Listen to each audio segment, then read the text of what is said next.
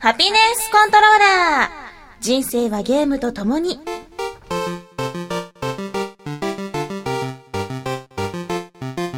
この番組は FPS から美少女ゲーム、さらには洋ゲーまで、私 DJ ミスズの生きる糧となっているゲームについてご紹介。今回の街角スナップは、イベント関係のお仕事をしているというミスズさん。個性的なシルエットが目を引くコーデ。その中でも特にお気に入りのバックパックは、ドリームキャストのコントローラーをかたどったセガかわいいというメーカーのもの。椎茸のプリントが施された奇抜な T シャツにも注目です。そんなちょっと低くらいのゲーマーである私のお気に入りを次々にご紹介します。たまにはゲーム以外のこともお話しますが、大体が Z して。ちなみに、キャリーケースには何が入っているのか聞いてみたところ、Xbox 360とのこと。地雷を踏んじゃったようで熱く語り出しちゃったけど、なんだか聞いたことがないゲームだったので、華麗にスルーしてきました。さあ、ハピネスコントローラーレベル72始まります。ね、さっきまで何してたと思う？えー、なになにみすずが何してたか気になる。えっとね、360してたの。あ、そう。あ、じゃあ360やって、慌ててこっちに来てみたいな。で、1分ぐらい遅れたよね。いつも通りだと思った？うん。違うの。うん。コロッケクラブでね、360してきた。これマイナーかもしれん。ちょっとローカルネタかもしれんけど、コロッケクラブってほら、福岡にね、うんあるよね、カラオケボックス。はい。いや、実はね、出張帰りなわけなんですが、はあその出張から帰ってきてから、このし収録の時間までちょっと空き時間があったんですよ。まあ3時間ぐらい。で、何しようかなって。どうしようかなと思って、なんかお茶するにも長いし、なんかね、ネカフェ行くにもちょっとガラガラがでっかいし、あ、ゲームしようと思って。うん。うん。でもなんか、ね、そんな、いくら携帯ハードだって言っても、そんな手軽にね、うちの携帯ハードそんなにね、ゲームできるわけじゃないの。はあ。残念だけど。はまあできれば、22以上のモニターと、あと電源がいるわけね。うんだから、あーどこでゲームできるかなって思っていろいろとちょっと考えたの。うんレンタルルームを調べたり、はいあとラブホテルとかもね、あの、巨大スクリーンで一人でできたりするから、それとか、あといろいろね、本当に、あの、調べたんだけど、あ、そうだ、カラオケで行けると思って。えうん。で、それで、あの、まあ、ね、いかがわしいところに入るとか、なんかわざわざレンタルルームを借りるとかしなくても、私の携帯ハードちゃんがね、こう、ちゃんと活躍できる場所があると いうことで、あの、しっかりとフロントですいませんってカラオケ歌う気はないんですが、ゲームで使ってもいいでしょうか？電源をお借りして、HDMI のちょっと配線をね、あの、しちゃってもいいでしょうか？と聞いたら、あ、全然いいですよって言われたので、へもうフリータイムでガンガン 遊んできましたね。へえ、楽しそうですね。そういう使い方もできんだ。うん、あの、ちゃんと許可を取った方がいいけど、勝手に電源借りるわけだしね。うん一言言って、いや、そういう使い方。中には、その、歌わない人は書いてね、みたいなところもあるから。うんうんうん。でも、大抵の大きいところとかは全然大丈夫なんよね。関東だったらもう、パセラとかはうん、一回ね、うんうんうんうんあの、実績や移行会とかで、ちょっと使ったけどあーなんか、。そういうイベントやってるとか聞き聞いたことありますね。うん。あと、シダックスとかでも、そのなんか、モンハンとのコラボでゲームルームみたいなのがあって、一切歌は歌えないけど、電源タップを貸すから、いくらでも PSP とかしていいよ、みたいな、そういうプランもある。へー。へーそうなんだ。で、まあ、ね、これから先、そういう携帯ハードとかも流行ってくるわけじゃない？んちょっとほら、ちょっと大きめのやつ、モニターとかいるタイプの携帯ハードも、ね、あの、だんだんと流行ってくるから、まあ初そういう耳です。これからの流れだよ。時代の流れ。だからさ、ちゃんとこう、あのーこういう遊び方っていうのも知っておいた方がいいよねうん。ホテルで遊ぶっていうのはもちろんなんだけれども、じゃあ持ち出してどっかでみんなで遊ぼうかっていう時に、やっぱりカラオケっていいなとうん。思ったわけです。うん、みんなで遊べるのはいいですよね。だよねう。ん。でしょ？うん。だから今度ちょっと入らせようよ。ね。なんか、ホームシアタールームのあるネットカフェとかもあるらしいですね。そうな、うんん、そういうとこでもいいらしい。ちょっと楽しいですね。へえ。いや、一回巨大スクリーンとかでこうやってみたいよね。うん。うん、臨場感すごいんだろうね。はあ。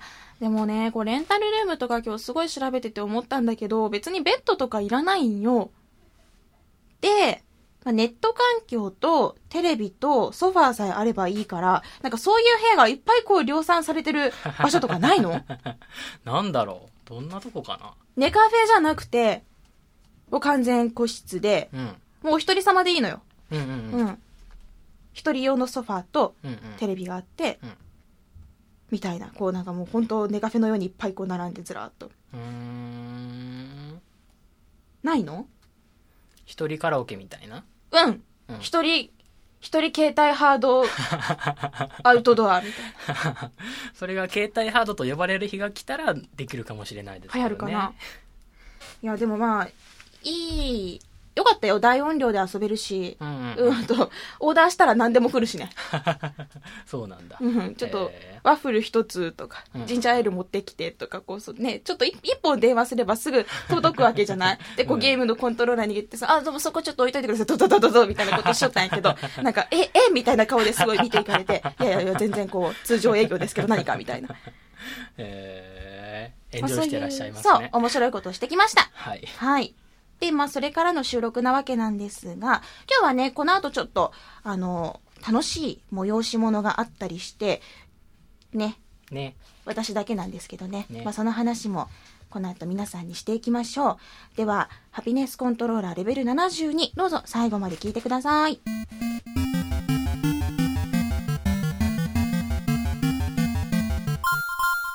私がこの後参加してくる楽しい催し物とは、リアル脱出ゲーム、名探偵コナン、摩天楼からの脱出。そう。あのリアル脱出ゲームの最新作、名探偵コナンとのコラボ、摩天楼からの脱出というものにちょっと参加をしてきます。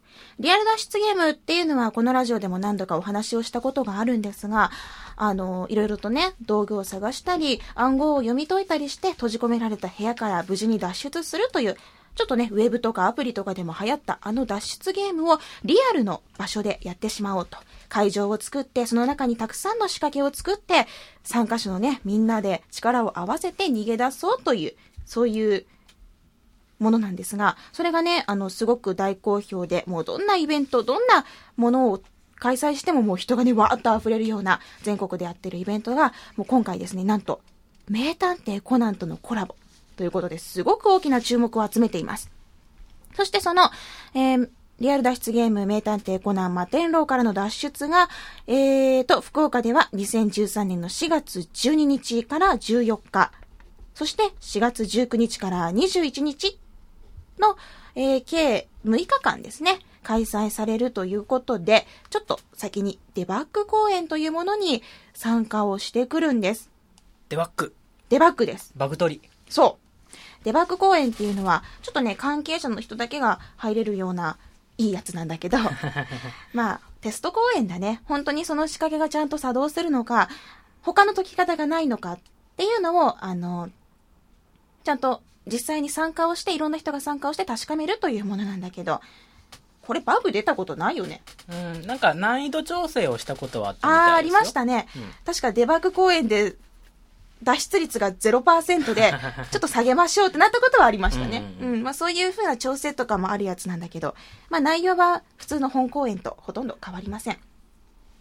いやー、このリアル脱出ゲーム、私参加5回目になるんですけど、今までね、脱出したことがありません。お、今度こそは。今度こそは。うんいや、もう、ほんと難しいんだよ、これ。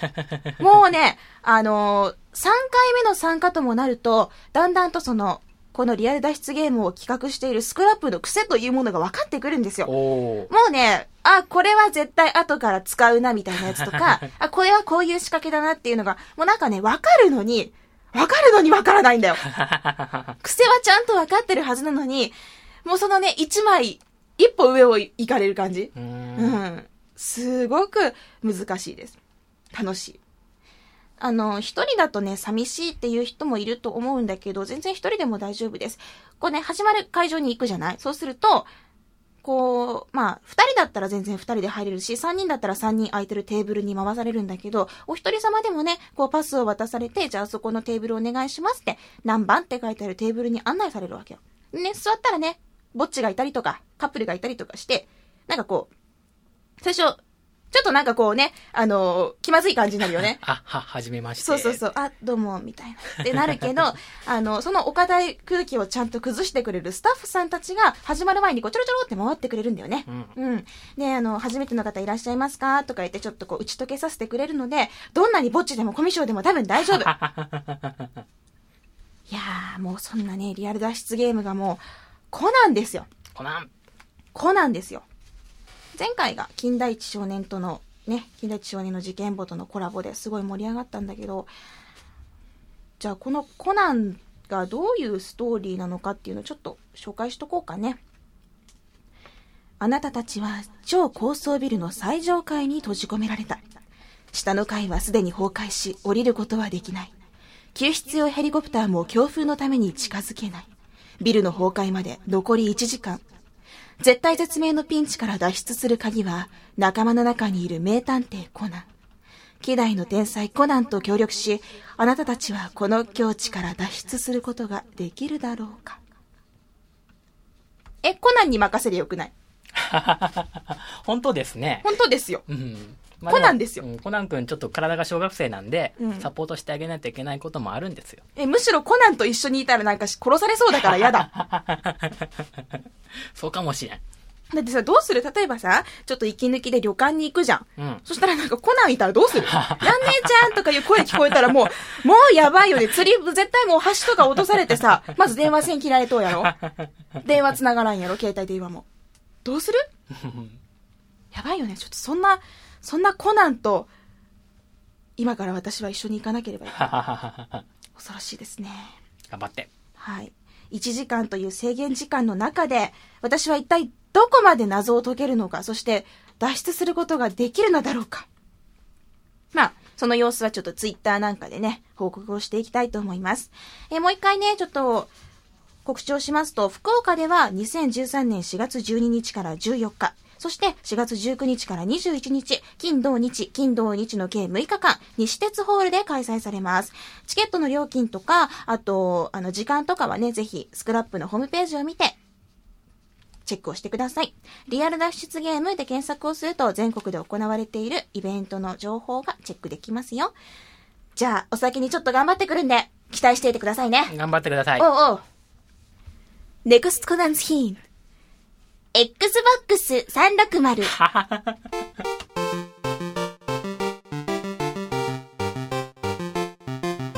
最近はちょっと出張が多くてね、あんまりゲームが進んでなくて、って言ってもこう、ファークライ3の方はすごく頑張ってます。今、やっと、行けなかったところに行けるようになりました。おネタバレしないように言ってるんだけど、上の方じゃなくて下の方に行けるようになって、ちょっと忙しくなりましたね。だいぶ後半の方かなとは思うんだけど、まあ、島暮らし楽しんでいます。そして、そんなゲームをしつつ仕事しつつ、先週、黒光りさんからおすすめされたシュガーラッシュ、お見てきました。おお面白かった。めっちゃ面白かっあ、た。貯めたね。いや、本当に面白かった。いや、久々なんかこう、いい映画見たって思った。えー、そうなんだ。まだ見てなかったんですか？先週気になるって言ってたのに。うんうんうん。予告しか見たことないです。へえ。私予告も見ずに行ったんだけど、うん。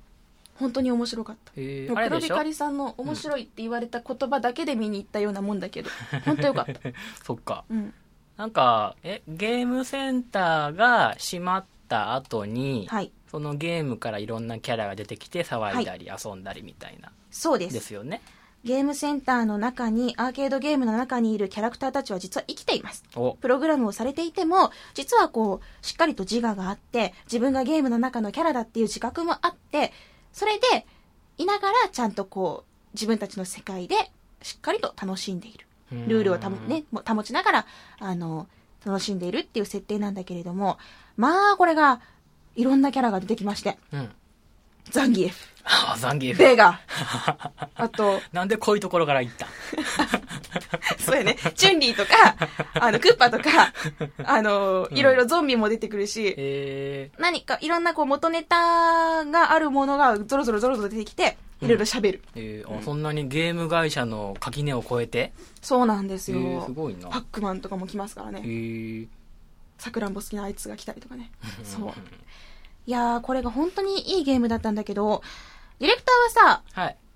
まあ、幼少の頃からこう思い出して、はい。ヒーローか、はいそうでないかと言ったらどっちでしたか？ヒーローか悪役か。どっちが好きかですか？いや、自分のポジション的自分のに。ポジション。うん、どちらかというとヒーローですね。嘘つけ嘘つけいやいや、今の話の流れ的にちゃんと読んでよああ、そうなの、うんそうなの？ちょっとわかりにくかった。うん、どちらかというと悪役かな？まあそうだよね。はいまあ、まあそうだよね。はまあ、そんなあなたにこそ見てほしい。あ。ちょっとすさんだ心の人が？いやいや、はい。実はこのゲーム悪役が主役なんです。あの、ゲームの中の悪役っていう人が主役で、うん本当に悪人じゃなくて、悪役という役を任されたラルフというキャラが主人公です。うん。ラルフはね、フィックス・イット・フェリックスっていうゲームの中の登場人物で、主人公が、こう、なんていうのかな、その、ラルフが壊した建物を修理していくうん。っていうゲームなんです。うん。最初にこう、ラルフがガーッと現れて、建物をガガガガーって壊すと、住人たちがキャー助けてーって言うから、そこで主人公がポーンって現れて、そのゲームの主人公がね、フェリックスが現れて、それで、あの、魔法のハンマーを使って壊したところを直していって、わあ、おめでとうフェリックス強いありがとうって言って、そのラルフがビルの屋上からポーイって投げ捨てられる。そんなゲームなんです。ええでね、その時ラルフはね、やっぱ寂しかったわけですよ。うん。うん。自分はどうして悪役なんだろうって。悪役ってどうして好かれないんだろうって。どうして子供たちはフェリックスばっかり祝って、ゲームの中のね、登場人物も、なんか乾杯、いや、今日もお疲れ様、ゲームセンターもう終わったし、飲み飲みに行こうよっていう時も、なんかみんなでだけでその楽しんでて、自分は悪役だってだけですごいはぶられてんの。ええうん。でね、どうしてもラルフはヒーローになりたかった。悪役ではなくヒーローになりたかった。で、なんかヒーローの集い、じゃなく悪役の集いみたいなのが定期的にあって、まあ、そこでこうなんかベガーだの、なんだ、ゾンビだとこう、会話をするんよ。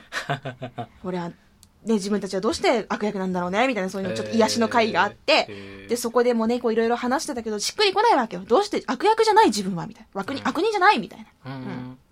で、それで思い立って、まあ、ちょっといろいろありまして、じゃあ自分もヒーローになる。自分だって子供に好かれる権利はあるはずだ。っていうことで、ちょっと行動を起こすんだけどね。まあもうこれが本当になんか、あゲームの登場人物もこういうことを考えてるんだろうな、みたいなすごく夢があるお話で。うん。でね、ラルフは行く先行く先でいろいろとこう問題にぶち当たるわけです。巻き込まれてしまったり、トラブルがあったりして、うん、もう自分が大体悪いこともあったんだけれども、あの、それでね、ちょっといろんな問題が起こるんだけれども、まあ、乗り越えていくわけですよ。うん。いやーもうこれ本当にね、最後までいろんな問題がありすぎて、ちゃんと終わるのかなって思うぐらいいろいろもうあちこちに問題があったんだけど、最後綺麗に収まって、あー見てよかったって思いました。うん。いやー、もうゲームが好きな人、レトロゲームが好きな人、最近のゲームが好きな人、もう何でもとにかくゲームが好きな人はね、これを見ると絶対に楽しめると思います。中でも、レトロゲーム好きな人の方が、もっと楽しめるかもしうれない。ん。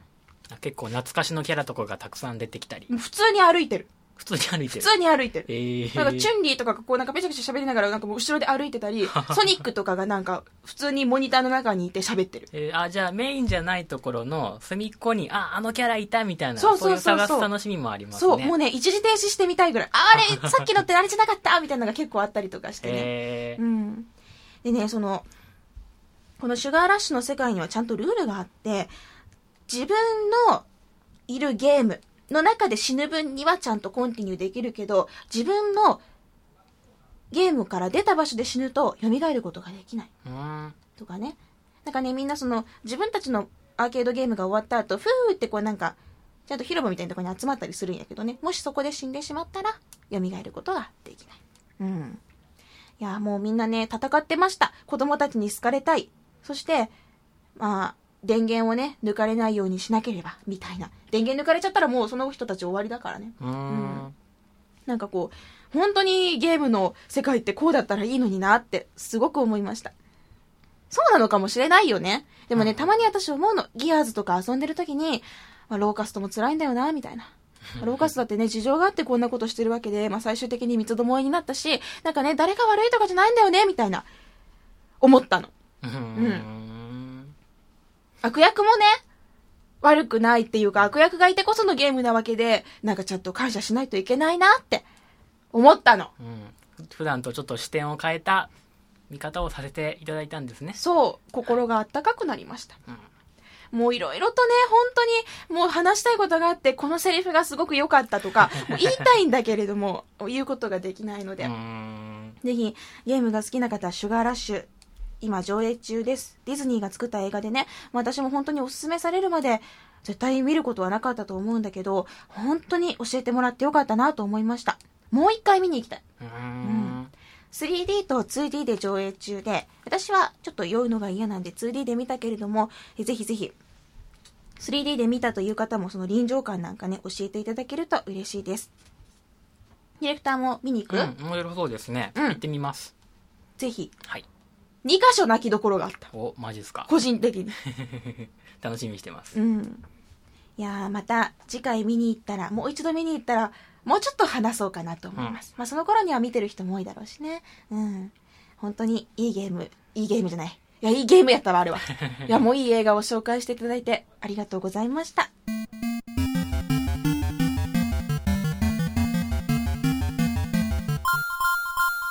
それでは皆さんからいただいたメッセージ紹介したいと思います。えー先週いただいていた分も含めて紹介しようかな。まず最初は、ボブ山田さんからです。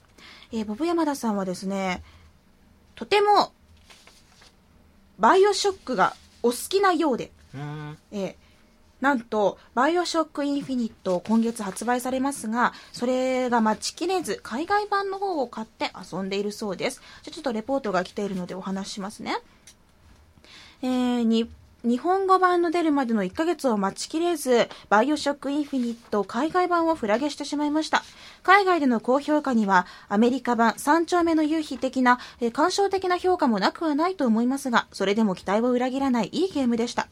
ネタバレを避けるため詳しく言いませんが、何よりもストーリーが素晴らしかったです。この謎と狂気に満ちたストーリーを十分に楽しむために、ぜひ間もなく発売される日本語版も楽しみたいと思います。両方やるんだ。ほうほう。そして音楽や歌も1912年のアメリカという時代背景を感じさせる素晴らしいものばかりでした。あるイベントで歌が出てくるシーンがあります。あまり説明もないほんのわずかなシーンでしたが、ぐっと心に来る名場面の一つでした。ここが日本語版でどうなるのかも楽しみの一つですね。もちろん FPS としての戦闘も楽しく、本作の特徴の一つでもあるスカイラインというレーンにぶら下がって空中を移動しながら戦うことができる場面がとても楽しかったです。ジップラインみたいな感じかな。もちろん移動手段としてジェットコースターのようなスピード感のある上へ下への迫力ある移動も楽しいんですが、武器や弾、有利な仕掛けがある場所を探してみたりする戦略的な要素もありますし、さらには滑空しながら銃を撃つこともできますので、ヘッドショットを決めた時にはかなり爽快でした。何よりも、えー何よりも、何よりも、何よりもエリザベス。彼女を空中都市から連れ出すのがストーリーの目的ということで、まさにストーリーの中核を出す少女でしたが、彼女がとても魅力的でした。立ち居振る舞いもあどけなさを感じさせ、思わず後ろから抱きしめたくなるほどでした。彼女との逃避行がどういう決着を迎えるのか、ぜひ日本語版が発売されたら、みすずさんも見届けてください。だそうです。ボブ山田さんって英語できるんだね。だってある程度できないとできないじゃん、こんなん。すごいなーって思った。うん。バイオショックシリーズはファンが多いからね、この3作目のインフィニットすごく楽しみにしてるっていう方も多いと思うんだけど、ちらほらね、待ちきれずに海外版遊んでるって方見かけますね。ん。羨ましい。英語楽しめて。ね。うん。うん、私なんてちょっと今月発売をじっと待ってるだけだからね。うん。もうこんなにね、面白いって言われたらちょっと気になっちゃうので、しっかりと私も遊んでみたいと思います。まあボブ山田さんは、先月発売された、ね、私がちょっとお手伝いしていたラブシックパピーズっていう美少女ゲームの方も購入していただいたんですけれども、そちらにもエリザベスっていうちょっと女子がいて、お、まあ、この子の方も注目してほしいんですけれども、エリザベス鶏なんですけどね。鶏 女子じゃなくて？メス 卵を産んでくれる。ああ、そうなんうん、ですね。ラブシックパピーズの中に出てくるんだよ。うんボブ山田さん、ぜひそちらのエリザベスもよろしくお願いします。すごい全然わかんないメールが来た。フルチンさん。え、なんかカタカナと日本語、ん？え？何の話？何ですか？すごい。全然わからない。ちょっとわかんないけど読んでいい？みすずさん、住本さん、どうもです。さて、4月、思わずウキウキするあの季節がやってまいりましたお。そうです。いよいよ今週末は、FIA 世界耐久選手権こと WEC の開幕です。ワールドエンデュランスチャンピオンシップ。詳細はググってください。なるほど。てなわけで、開幕戦のシルバーストーン6時間耐久に向けて最近またフォルツァ4をポツポツと再開。フォルツァ4にもシルバーストーンサーキットは収録されていたりするので、フリーランでシルバーストーンもぐるぐる周回しつつテンションを上げております。そんなわけで、みすずさんもぜひ、フォルツァホライズンだけでなく、フォルツァ4にも興味を持ってみていただけると、これ幸いでございます。では。えー、そして追伸という形で、6月のルマン前後には、ルマンドしか知らん。去年同様、サルテサーキットをプレイしてるんだろうな。車好きというよりも、ルマン24時間耐久レースが好き。で、そこに参戦してるレーシングカーが好きという感じなので、かつて、ま、えーかつて松田 787B が優勝した時は、テレビの前で大興奮でした。そういえば、セーブ機能を使いつつ、ドリキャスのルマン24アワードの24時間モード、アワーズの24時間モードもクリアしたりしましたね。24時間モードとは、かっこ、えーレース時間がリアルタイムで24時間という耐久モード。ピットインすればセーブできますが、1日1時間のプレイでもクリアまで24日といういい意味でアホしよなるほど。う。ほうわかった。車の話や。わかった。そうですね。うんもう最初この FIA とか FBI しか知らん。ルマン、ルマンドしか知らんと思って。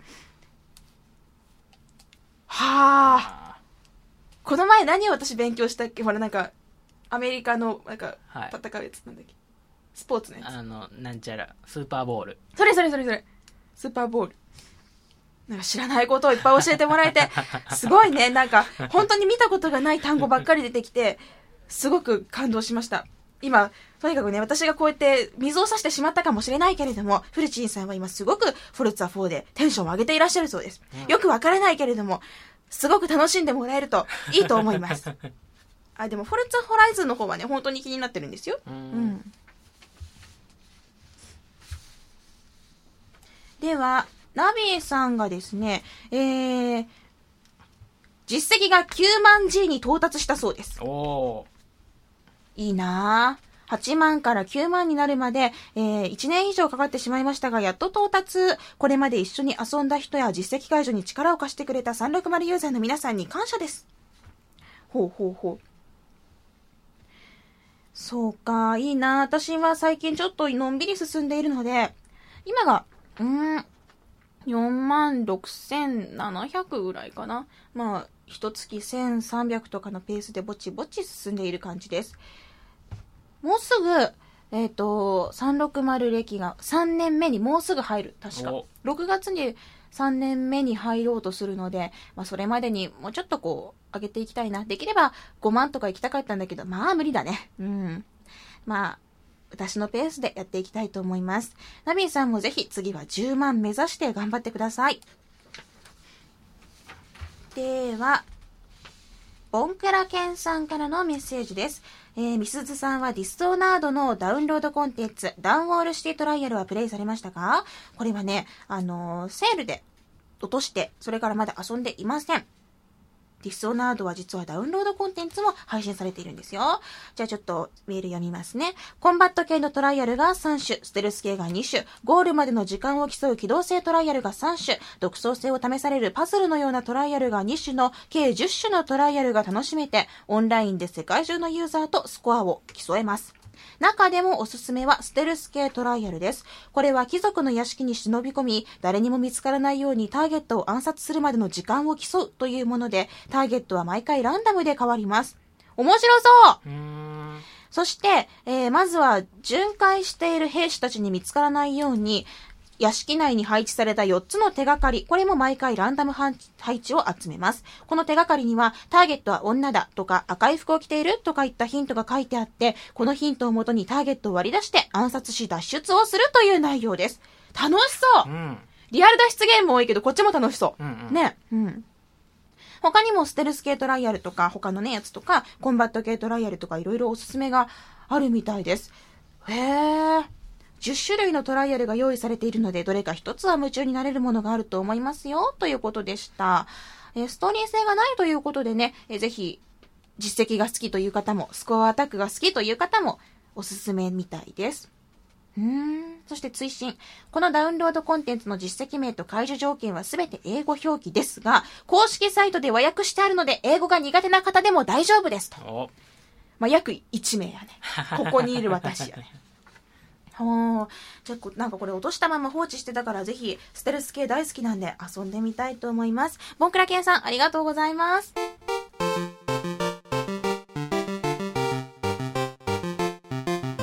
では、続いて皆さんからいただいた、えーハピコンタグへのツイート紹介したいと思います。皆さん本当にね、たくさんのゲーム今回も楽しまれているようなんですが、ちょこちょこ拾っていきますね。朝倉淳さん。ハピコンレベル71にてスレンダーマンの名が出てきて、そういえばフォロワーさんがスレンダーマンのプレイ動画を上げてたなぁと。ホラーは苦手なので見てなかったけど、恐る恐る見てみようかしら。結構、結構なんか、認知度高いんですねう。んスレンダーマンって。なんか都市伝説なんですねそういううん見、見たらダメなんだよね。うん見たらダメ怖い。え、それ目つぶって歩けばよくない？あ、ダメか。なんか逃げたりするんだよね。そうかそうか。へえ、ちょっとチェックしなきゃだね。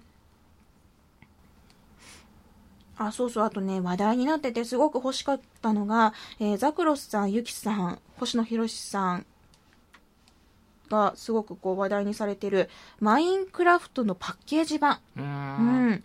とうとう、あの、大人気、マインクラフトが360、PC 版だけじゃなくて、360でもパッケージとして発売されると。うん。何パソコンってパッケージあんだっけ？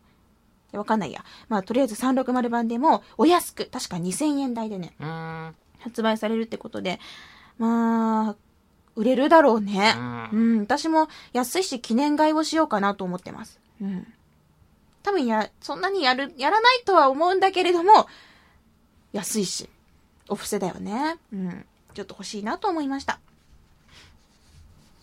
あと、またこちらも話題になってますね。今月の Xbox ライブリワード、えー、アンケートが、箱ちゃんを利用する主な理由で持ちこ、持ち運びやすさという項目がある っていうことが、えーガッキーさんだったり、ザクロスさんだったり、ちょっと話題になってて、私まだこのアンケート見てないんですが、まあ、持ち運びやすさですよね。うん。あの、くびれの部分がね、あるからこそ、こう、グッと持てるっていうね。ああそんなコツまであるんですそうなんですよ。はあそして、ハッピーウォーの集いの方もすごく盛り上がっていますね。ハッピーウォーズの集い。なんだか、いつもタグが、こう、募集のタグ、ん？ツイートがあるとね、羨ましいなって思っちゃうんだけど、大体仕事なんですよね。うんうんちょっといつか覗き見をしてみたいと思っています。ドラゴンボーンさん、旅行行ってて360触れなくて、ギアーズ・オブ・オ・ジャッジメントを久しぶりにプレイ。やっとハードコアで審判クリアした。ギアーズシリーズやってると、天末のムービーでワクワクしちゃうよね。ベアードが少し老けてたりほうほうほう。私、まだ途中なんですよ。いやー、なんかね、今出張でよく行ってるホテルが、D 端子しか繋げなくって、なんかね、こう、もう、も、もったいないの。進めたくないの。なんか、D 端子いいんだけど、別に見えるし、だけど字幕ちょっと潰れちゃうぐらいなんだけど、でもなんかちょっと許せなくて。うん、だから、そう、逆にね、その、スペチャンとかやって、昔の画質を楽しむみたいなことをして、逆に遊んでるのね。えちょっと家で落ち着けるようになったらしっかりと HDMI でクリアしたいなと思います。おっさんさんさん。みすずさんはもうちょっと意識的にクソゲーをやる必要があると思う。トゥーワールド2とかトゥーワールド2とかトゥーワールド2。これ聞いたことある。トゥーワールド2ってなんか、やらなくていいよみたいな。あとマインドジャックとか、やらなくていいよって言われてるものを私いっぱい聞いたことがあって、まあ安いんだよ。ー、うーうんん、中古で見ても。えー、クソゲーやる暇があるなら良ゲーやりたいけれども、でもクソゲーをしてこその良ゲーの良さがわかるってもんだよね。まあそれも一理あると思う。わかった。じゃあ、クソゲー強化月間を作ります。どんなにクソでも実績500以上は取るみたいな、そういう決め決まりを作って、そうだね。うん楽しいね、それ。うんうん。中古でちょっと買い漁ってこようかな。トゥーワールド2ね。わかりました。もがっささん、実績33333のゾロ目達成。ゾロ目の実績達成は、えー、に11111以来の1年2ヶ月ぶり。次は何を目指して実績解除しようかなだって。早くないですか、ペース。うん11,111から1年2ヶ月で33333だよ。へえ。じゃあ次はぜひ、55555を目指してみましょう。1から3から5だね。うん。そして、ナムコフィリアさんは、77777、77,777ゲーマースコアおめでとうございます。みんなゾロ目綺麗だね。すごい。そして、90クーロンさん。とうとう実績が10万を超えませんでした。99,999ゲーマースコア。ああ、みんなやるね。すごいよね。ぴったんこ賞だったり、ゾロ目賞だったり、本当に綺麗だなって思う。私まだね、カウントダウン系しかやったことがないから、今度は55555を目指してみたいなと思います。皆さんおめでとうございます。ソリモさん、ふとデウス X を丁寧に紹介してくれた荒木みすずさんを思い出していろいろググったらたどり着いたハピコン。レベル1からゆっくり聞いてこ、とのことです。えー私がこの読んでいるね、ツイートを聞かれるまでちょっとだいぶかかりそうですが、今までいろんなゲーム紹介してきたので、たくさんね、楽しんでもらえるといいですね。デウス X は楽しいです。うん。うん、あ、スカラベさん。ビジネスホテルに Xbox 360を持ち込んだんですが、ビえー VOD、ビデオオンデマンドが設置してあり、そのためか外部出力がコンポーネントしか選べませんでした。みすずさんのツイートを読んで念のためコンポーネントケーブルを持参して大正解でした。そうなんです。ビジネスホテルですと、たまにその、外付けのね、VOD が設置してあって、そこしか入力ができないようになっていることがあります。なので、その VOD を引っこ抜いて、コンポジさせて360で遊ぶっていうことはできるんですけど、まあ大体これが、あの、コンポジか、よくて D 端子しか使えないんですね。まあ、念のため、そういうケーブルもね、HDMI だけじゃなく持ち歩くことが大事ですね。うんピ。コンが役に立った。うん。うん。ぜひスカラベさん、これからもお外での360楽しんでください。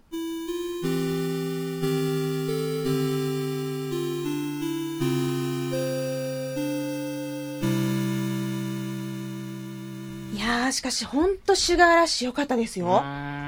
そこまで言われたら気になりますね。もうね、今まで私が好きだった映画って、うんドーン・オブ・ザ・デッドとか、なんかこう、ね、ファイナル・デッド・コースターとか、うん、まミストとかドロした感じ。なんか怖いのとか、パニックとか、うん。あとなんかカースタントとか、うんうんそういうのしか見たことが、あまり面白いって思ったことがなかったんだけど、いやーよかった 本当もう一回見に行こうと思います。ぜひ、ちょっと興味を持って見に行ったという皆さん、感想なんか送ってみてくださいね。こっそりと、あの、喋りはしないけど、元ネタの話とかできたらね、うん。うんうんうんちょっとお便り送ってくれたらしっかりと読んで、あ、分かってんじゃん、みたいな。あと、他にも、あ、こんなのあったんだ、とかちょっとね、やっていきたいので、なんかあったら送ってくださいね。まあ、あのセリフが良かったんだけど、ちょっと言えないのがね。うん。まあ、皆さんからの感想を待ってます。ディレクターも見てね。はーいうん。では、そろそろエンディングです。番組の最新情報は、ラブ f m のウェブサイトからチェックしてください。URL は、lovefm.co.jp、http コロンスラッシュスラッシュ、lovefm.co.jp です。パソコンかスマートフォンからアクセスすると、ポッドキャストのコーナーがありますので、そこからハピネスコントローラーを選択してください。メールフォームや、私、みすずのブログへもリンクしています。ツイッターのハッシュタグは、シャープハピコン、シャープ HAPICON。番組に関することをつぶやくときにはぜひ使ってください。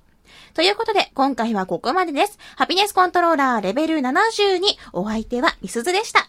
また次回をお楽しみに。ハピコン !10 時、今日、脱出できたら、結婚するんだ。